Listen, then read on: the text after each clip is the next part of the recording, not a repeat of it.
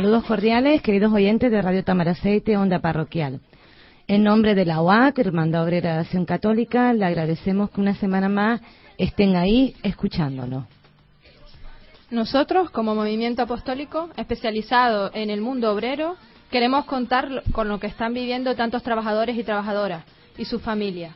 Mostrar esta realidad, contemplarla como el Padre lo haría y buscar los signos de los tiempos. Pues hoy, durante todo el mes de mayo, vamos a dedicar nuestros programas a reflexionar sobre el tema que este año la UA ha decidido abordar para celebrar su día y que es los derechos sociales, un deber de justicia. Lo que pretendemos es presentarles en qué situación se encuentra cada uno de estos derechos sociales en nuestra sociedad y colaborar con ello para buscar caminos de justicia. Y esto lo haremos a través de entrevistas a personas que están metidas de lleno en la denuncia y búsqueda de soluciones y alternativas para mantener estos derechos sociales, porque lo que no se puede negar es que estos derechos se están perdiendo. Además, junto con el trabajo y la experiencia de esas personas, compartiremos también con ustedes lo que el agua hemos reflexionado sobre ello. Hoy vamos a comenzar hablando sobre el derecho a una vivienda y para ello pues tenemos una invitada de lujo en nuestro programa, es María Puy, presidenta de la coordinadora Avance Social. Ella no solo nos va a hablar de este derecho constitucional que es la vivienda, sino también va a compartir con ustedes y con nosotras su larga experiencia en la lucha por los derechos de la clase trabajadora.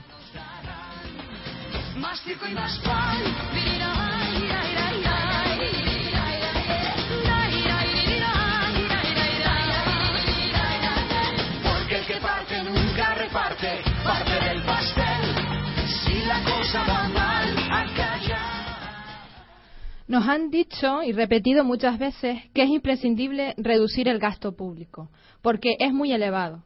Sin embargo, el de España es uno de los gastos públicos más bajos de los países ricos, el 41,7% del Producto Interior Bruto. Solo Estados Unidos, con el 39,4% del Producto Interior Bruto, lo tiene más bajo. También nos han dicho y repetido muchas veces que es imprescindible hacer frente antes que nada a la deuda pública hasta han hecho una reforma de la Constitución para ello. Sin embargo, la deuda pública española es de las más bajas de la Unión Europea. Sepan ustedes que en 2010 era del 60% del Producto Interior Bruto, frente a una media de los países de la Unión Europea en torno al 80%. Grecia tenía el 143%, Italia 117%, Bélgica 97%, Irlanda 96%, Portugal 99% y Alemania el 83% además de Francia con el 82. La deuda global de España sí es muy alta, pero la pública, la de todas las administraciones públicas, es solo el, 16% del total. El resto, que sepamos, es deuda privada, el 32% de los bancos, el 31% de empresas no financieras. Nos han dicho y repetido muchas veces que era, y vuelve a serlo, imprescindible hacer una reforma laboral para crear empleo. Sin embargo, desde la última reforma laboral, el paro no ha hecho más que aumentar. Y de los trabajadores y trabajadoras que aún tienen empleo, casi la mitad tienen empleos precarios. Y también nos han dicho y repetido muchas veces que todos debemos hacer sacrificios para afrontar la crisis. Sin embargo, el fraude fiscal en España es de 80.000 millones de euros. Y mientras millones de trabajadores y trabajadoras han sido expulsadas de su empleo y muchos han sido abocados a la indigencia, desahuciados de sus viviendas. ¿Qué ocurre? Que las grandes empresas que cotizan en IBEX 35 de la bolsa tuvieron en 2010 unos beneficios en torno a los 50.000 millones de euros.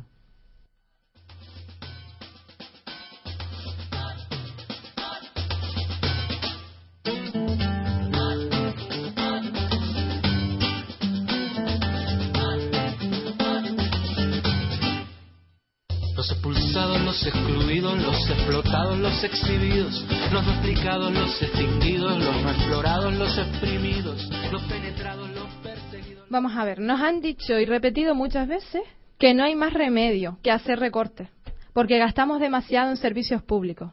Por ejemplo, dicen y repiten que no es posible mantener el gasto sanitario en su nivel actual sin embargo, el gasto sanitario en España, con datos del 2009, es del 6,7% del Producto Interior Bruto, mientras la media de los 27 de la Unión Europea es del 7,4%. Pues nos han dicho, repetido muchas veces, que era imprescindible reformar el sistema de pensiones, porque no es sostenible tal como estaba. Han hecho una reforma para que las pensiones sean más bajas en el futuro. Sin embargo, y con datos de finales de 2010, podemos decir que el 54,8% de los pensionistas españoles, estamos hablando de 4.786.782 personas, viven por debajo del umbral de la pobreza porque cobran pensiones muy bajas. España dedica el 8,4% del Producto Interior Bruto a pensiones, mientras que la media europea de los 15 es del 10,2%. Y así podríamos seguir, siempre igual, con otras cosas que nos han dicho y repetido muchas veces. Pues frente a eso que nos dicen y repiten muchas veces, hasta que muchos llegan a pensar que es así, aunque no lo es, hay que atreverse a decir cosas como esta que nos plantea Juan Torres, economista. Para que haya una economía diferente es necesario que los ciudadanos tengan el suficiente poder para asegurar que sus preferencias democráticamente expresadas se conviertan en decisiones. Lo que hoy sucede es lo contrario. Las preferencias de los ricos son las únicas que lo consiguen. La crisis está mostrando el lado inmoral y criminal de muchas actividades financieras y económicas. Por la ganancia se permite todo. Hay billones de euros para ayudar a los bancos y no hay unos pocos miles para evitar que cada día mueran 25.000 personas de hambre. Las crisis seguirán produciéndose y con ellas el sufrimiento innecesario de millones de seres humanos si no logramos que lo inmoral sea inaceptable, si la ética del respeto a la vida y de la cooperación no se impone sobre la del beneficio. No sufrimos solo una, crisis económica, no nos engañemos, es la crisis de un sistema social y económico de nuestra civilización, de una humanidad que se ha pervertido a sí misma solo para que una minoría se arte de disfrutar y de gastar dinero. Por eso es lo que está ocurriendo con los derechos sociales de las personas, de los trabajadores y trabajadoras. Se está sacrificando en el altar de los beneficios inmorales de una minoría de personas muy poderosas económicamente que han impuesto su dictadura en las decisiones políticas. Ante esta situación, los y las creyentes tenemos una responsabilidad y nos corresponde a todos y a todas defender los derechos sociales de los trabajadores y trabajadoras, porque es un deber de justicia.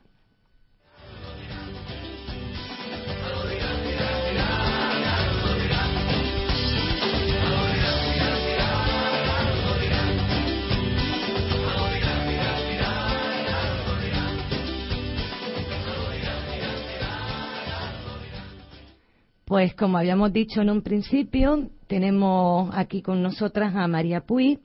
Con ella vamos a dialogar sobre ese derecho fundamental como es el de la vivienda. Eh, buenas noches, María. Buenas noches. Y gracias por acompañarnos. Gracias a ustedes por invitarme.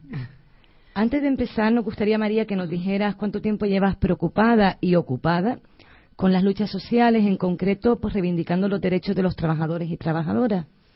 Eh, bueno, si te lo digo, va, a decir que tengo mucha edad, pero desde los años 70.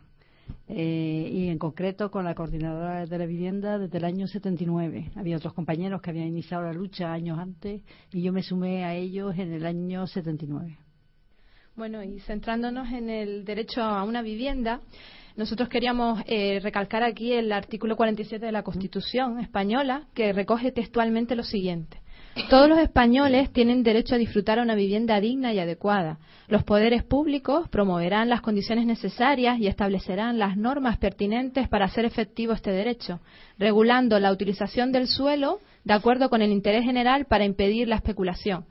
La comunidad participará en las plusvalías que genere la acción urbanística de los entes públicos. Dicho esto, o sea, si las administraciones deben hacer lo posible para para hacer efectivo el derecho de una vivienda digna y adecuada, si el uso del suelo debe primar sobre el beneficio económico y no generar especulaciones, nosotros queríamos preguntarle cómo es posible que la situación real contradiga de forma tan manifiesta el contenido de lo que establece la Constitución. Y luego, pues, cómo se está dando esto en Canarias, en concreto también en nuestro municipio y en barrios como, el que hoy nos acoge, que está Maraceite bueno, y para concluir, si, cree usted que la ciudadanía tiene cubierto el, derecho a una vivienda digna. Eh, vamos a ver, mm, es importante leer el, artículo de la Constitución porque muchas veces, bueno, se lee una parte, eh, se dice que es un derecho, pero la realidad es que se ha convertido en un negocio.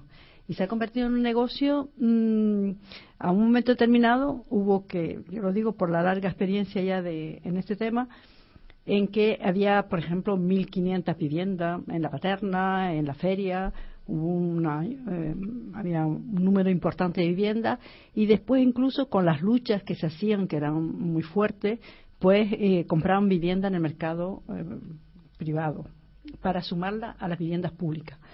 Eso fue después, había mil y pico viviendas en los años 90, 1.200 viviendas las últimas, y a partir de ahí a mitad de los años 90, eh, pusieron en práctica una máxima eh, liberal o neoliberal que decía que había que poner eh, mucho suelo en el mercado y que el, mercado por sí solo, el mercado privado, por sí solo iba a regular la vivienda, que iba a haber muchas viviendas y que por lo tanto eso iba a bajar el precio. Eso lo que generó fue la burbuja inmobiliaria y en este momento nos encontramos que, por ejemplo, eh, no solo estamos hablando de esos años, sino que ahora vemos como ayer cae la bolsa, eh, cae toda una serie, eh, sube la, prima de riesgo, eso que estamos acostumbrados ahora a manejar conceptos que son nuevos, pero que resulta que, bueno, los mm, bancos tienen activos que son viviendas que están súper valoradas. Entonces nos encontramos que ahora los bancos son también inmobiliarias.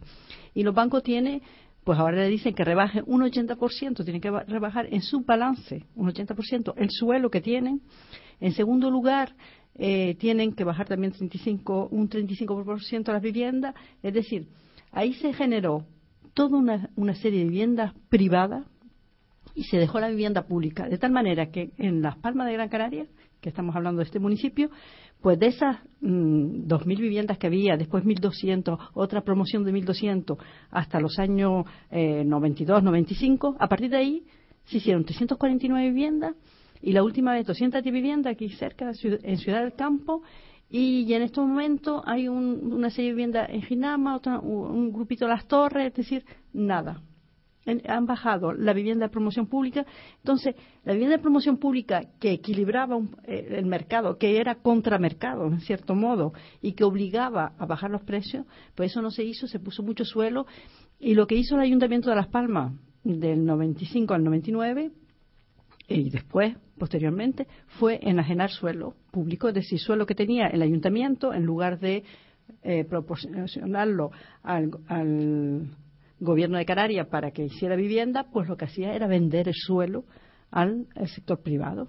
Y por otra parte, eh, normalmente las viviendas que se construyen de promoción pública, estamos hablando mm, de promoción pública porque la coordinadora de vivienda mm, siempre se ha dedicado al sector de población que no podía acceder a una vivienda en el mercado privado. Por lo tanto, nosotros, en nuestra organización siempre ha estado en torno a esos sectores. Y eh, bueno, pues eh, el gobierno del Estado, eh, a mediados de los años 90, pues decidió que no había ya convenios con las comunidades autónomas para la vivienda de promoción pública y cayó la promoción pública. Por eso no se cumple el derecho a vivienda. Por eso se ha vulnerado ese artículo que tú has leído y que dice muy bien que, bueno, pues que no se debe especular y demás. Pues se ha especulado y se ha generado esa burbuja inmobiliaria que ha hecho que la crisis en España, pues la crisis por la especulación eh, por ese, ese, ese, dinero que circula eh, todos los días sin control y, sin impuesto, eh, porque sí hay dinero. Lo que pasa es que no hay dinero para los derechos sociales. María, Nélida leía el artículo 47, empieza hablando de una vivienda digna y adecuada. para que nuestros oyentes lo tengan claro, ¿qué es una vivienda digna y adecuada? Bueno, yo te podría decir lo que no es una vivienda digna y adecuada. Pues eso no vale. Porque hemos visto en un momento determinado, había eh, gente joven que, por ejemplo, pues vivía de forma hacinada. Eso es una vivienda, no es una vivienda digna, por ejemplo, cuando son viviendas pequeñas y conviven varias unidades familiares. Eh, que no pueden tener su espacio. Entonces muchas veces había gente que se construía una chabola pues en una playa, en la punta, o la gente que era del cono sur de la ciudad se la construía cerca eh, de la vivienda de sus padres para poder ir a ducharse y demás. Entonces, había infravivienda, mm, había viviendas viejas, también hay gente que vive en viviendas que no tiene condiciones. Hay personas que, aunque tengan una vivienda aparentemente digna, no puede pagar el alquiler porque se encuentra en una situación de paro. Entonces, eh, vivienda, una vivienda digna es una vivienda, un espacio donde tú puedas desarrollar la vida, donde tú puedas educar tus hijos, donde tú puedas tener eh, pues tu espacio personal y puedas vivir es decir, en condiciones normales, porque hay viviendas muy deterioradas o hay gente que vivía en la azotea de los padres, hay gente que vive así nada. En estos momentos hay muchísima eh, gente que vive en, en, casa de los padres y en muchas ocasiones eh, la pareja está separada. no separada, eh, sigue junta, pero por cuestiones económicas uno tiene que vivir en casa del padre y la otra en el otro sitio con los niños y bueno, se generan situaciones muy complicadas para una familia. Y otra pregunta que queríamos hacerte, ¿en qué medida eh, crees que la situación actual de recortes en las que estamos inmersos está eh, mermando el acceso a una vivienda digna? Bueno, yo creo que mucho. En, primero, en primer lugar, la gente no puede pagar las hipotecas. Eh, la banca se ha ido privatizando porque antes había un banco hipotecario que era público que se privatizó en los años 90, había una banca pública, ya el gobierno tiene una banca pública para intentar tampoco, eh, mm, bueno, pues eh, que, se haga hipotecas que sean asequibles. Entonces, la gente está teniendo muchísimos problemas, están perdiendo su vivienda. Y, por otra parte, si la promoción pública, ya decíamos que en los años 90 empezó a bajar y que en Las Palmas de Gran Canaria, de pasar de hacer 2.000, 1.200 viviendas, hemos pasado a ser 300, 210, cada vez menos, pues ahora eh, decía el gobierno de Canarias que le habían puesto un 40% menos en los presupuestos de vivienda para este año en estos presupuestos. Por lo tanto, mm, la verdad que eh, la situación es bastante complicada. Hay mucha gente que está pues siendo desahuciada de su vivienda y eh, después hay mucha gente joven fundamentalmente que no puede acceder y otras y familias consolidadas también que no tan jóvenes que llevan ya muchos años esperando por una vivienda de promoción pública. Eh, en este programa intentamos también analizar con los oyentes eh, las causas que provocan todo lo que está aconteciendo, ¿no? Es decir, ¿por qué ahora mismo eh, no se está garantizando el derecho a una vivienda digna y adecuada? ¿Cuáles son las causas?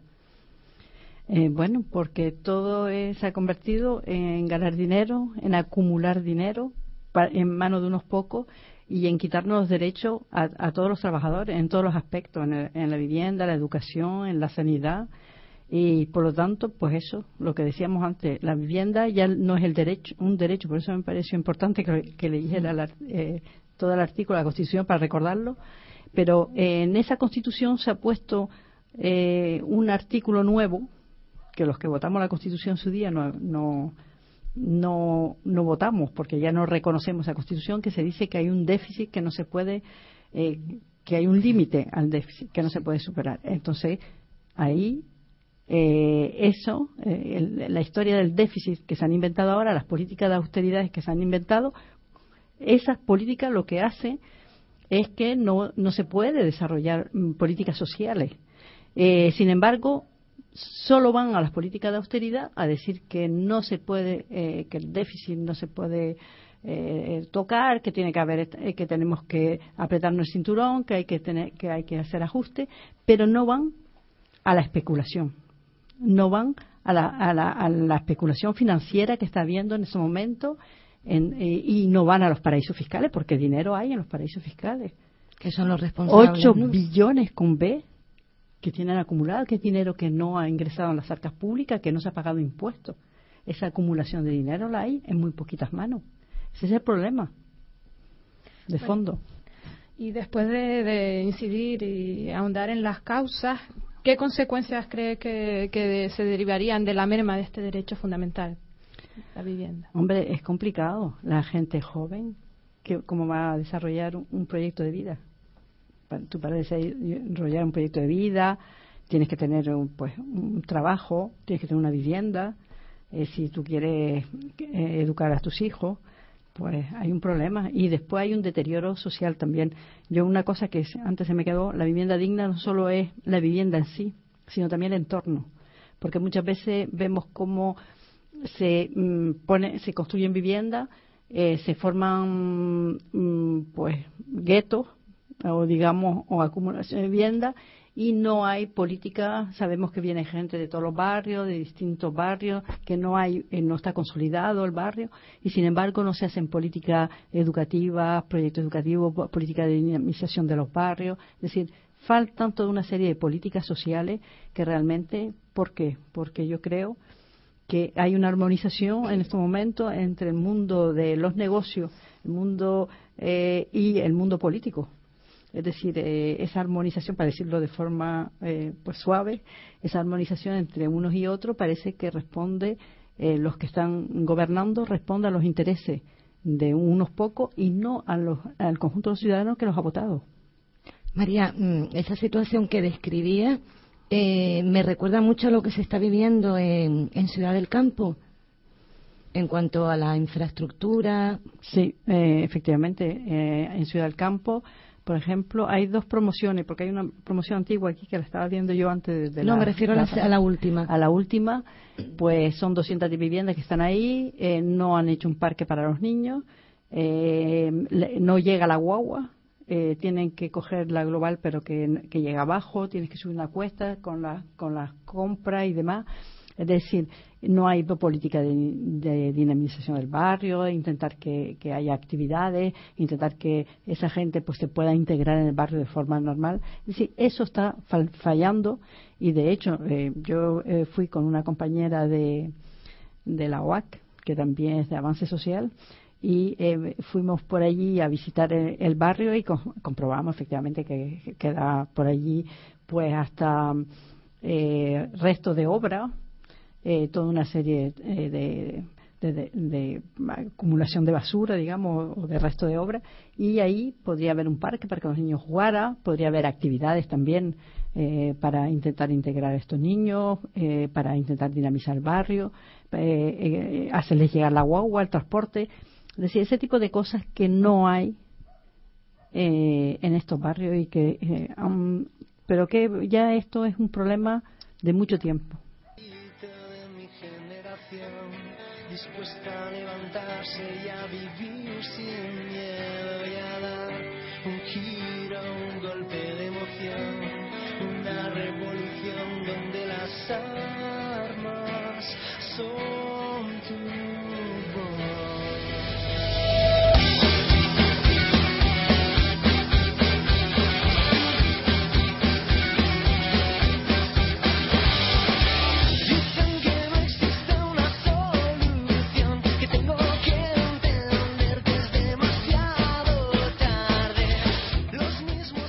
Pues seguimos con María Puy y habíamos pensado, pues, como presidenta, ¿no? De la coordinadora Avance Social, si nos podrías contar un poquillo, pues, cómo deciden constituirse la asociación y qué fines tiene la misma. Vamos a ver, nosotros estábamos ya constituidos de hace tiempo, como comentaba antes, desde los años 70 en, la coordinadora de vivienda, que se legalizó solo en el 82, porque tuvimos problemas para legalizar porque éramos muy combativo para aquella época. Y, y ahora hemos mm, retomado el tema y hemos hecho avance social porque consideramos que más allá de la vivienda están todos esos problemas que decíamos mm, eh, de educación, el tema del empleo, porque claro, el problema de vivienda no es un problema solo de vivienda. Cuando tú mm, empiezas a trabajar con la gente te das cuenta que hay problemas de empleo, que hay problemas de paro, que hay problemas de precariedad, que hay problemas de, baja cualificación profesional, que hay problemas de todo tipo.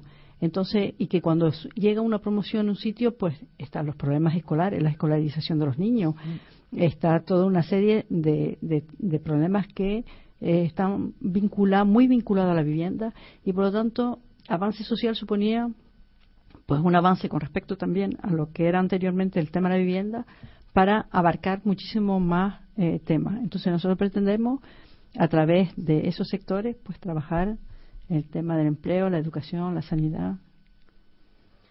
Bueno, nosotros queríamos preguntarle precisamente eso, las acciones que Avance Social están llevando a cabo actualmente y, cuáles, pues, en un, en un futuro próximo, pues, tienen pensados hacer también. Bueno, nosotros hacemos, mm, estamos organizando a los solicitantes de vivienda, a la gente que no tiene vivienda, que no puede acceder a, a, una, a una vivienda en el mercado privado y que necesita viviendas públicas, estamos haciendo asambleas de manera que la gente pues se organice en torno al derecho a la vivienda y que reivindique ese derecho a la vivienda. María, y como ciudadanos y ciudadanas, ¿qué podemos hacer para no perder este derecho social? No sé, ¿qué llamadas nos harías para implicarnos más en la defensa de, del derecho a la vivienda, que no es un privilegio, sino un derecho? Bueno, yo creo que la democracia no consiste en votar cada cuatro años, sino que los ciudadanos tienen que participar en la vida pública y tienen que participar en política y tienen que participar reivindicando eh, sus derechos. Yo creo que de la misma forma que hay personas que salen mm, eh, pidiendo eh, el derecho al empleo, yo creo que también los sectores, mm, los ciudadanos tienen que salir eh, reivindicando el derecho a la vivienda. Eso nosotros desde nosotros lo que intentamos eso desde hace muchísimo tiempo y desde luego cuando los ciudadanos se han organizado, cuando los ciudadanos han, han generado una demanda, yo quiero decir que nosotros, por ejemplo, presentamos la primera ley de iniciativa legislativa popular que se presentó en Canarias, bueno, en Canarias no, en todo el Estado, porque justo cogimos la ley cuando se publicó la, iniciativa legislativa popular, nosotros aprovechamos y hicimos una ley de, vivienda. Cuando eso ocurre, tú haces llegar eh, la voz de los ciudadanos a eh, las instancias políticas que están en otra cosa, en los negocios de los que hablábamos. Y por lo tanto yo creo que la participación eh, social, la movilización social es muy importante para conseguir que los derechos sean efectivos y no sea solo pues una declaración de intenciones en un que no sean solo eh, sobre el papel eh, y que sea en la Constitución, sino que realmente la gente pues reivindica en la calle ese derecho.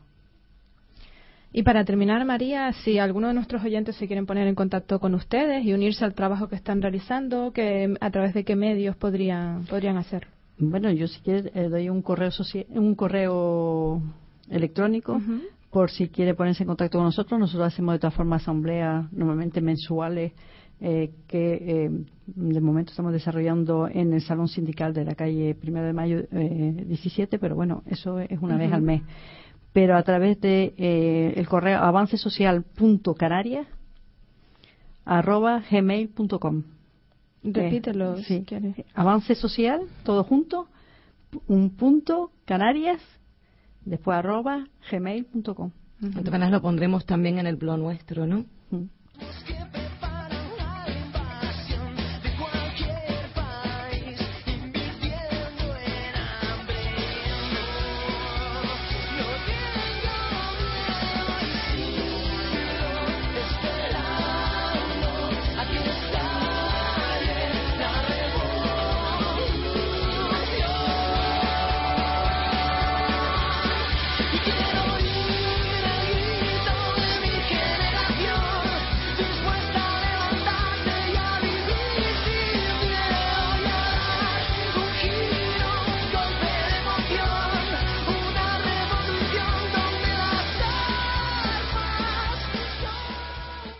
Pues hasta aquí nuestro programa de hoy. Gracias, María. Y gracias a ustedes, porque también se conciencia a través de medios como este. Sobre todo, pues, por tu tiempo, ¿no? Por toda la experiencia de lucha y de trabajo que has compartido con nosotras. Y bueno, queridos oyentes, esperamos que con este primer programa sobre el derecho social a una vivienda, pues podamos comenzar o seguir eh, siendo conscientes de la importancia de defenderlo y de no dejar que nadie nos lo arrebate. También dar gracias a Esteban como técnico que siempre está ahí pues aguantándolo.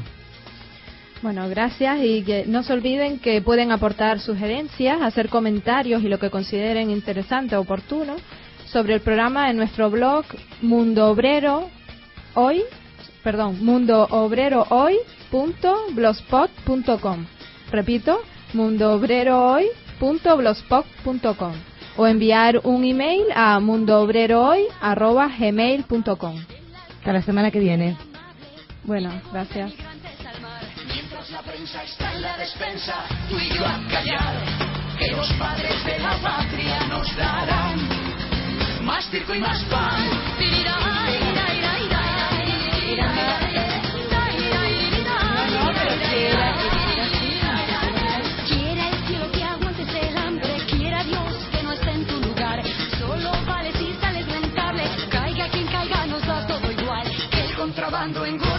Bancos, tú y yo a callar, que los padres de la patria nos darán. Ah, vale, yo digo, no, Más mira, ¿eh? circo y más pan.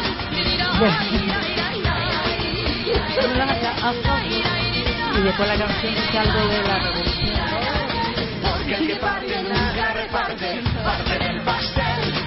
Si la cosa va mal, a callar. Porque el que parte nunca reparte, parte del pastel. Que los padres de la patria nos darán. Más circo y más pan.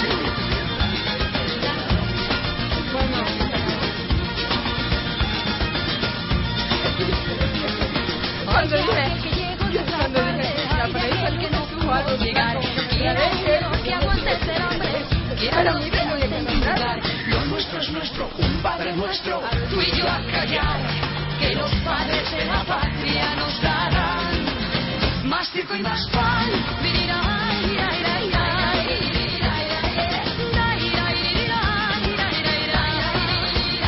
Porque que- Porque el que parte nunca reparte, parte del pastel. Si la cosa va mal, a callar. Porque el que parte nunca reparte, parte del pastel. Que los padres de la patria nos darán. Más circo y más pan.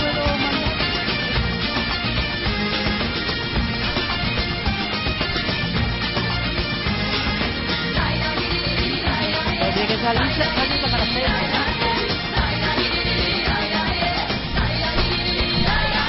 Espera, con los.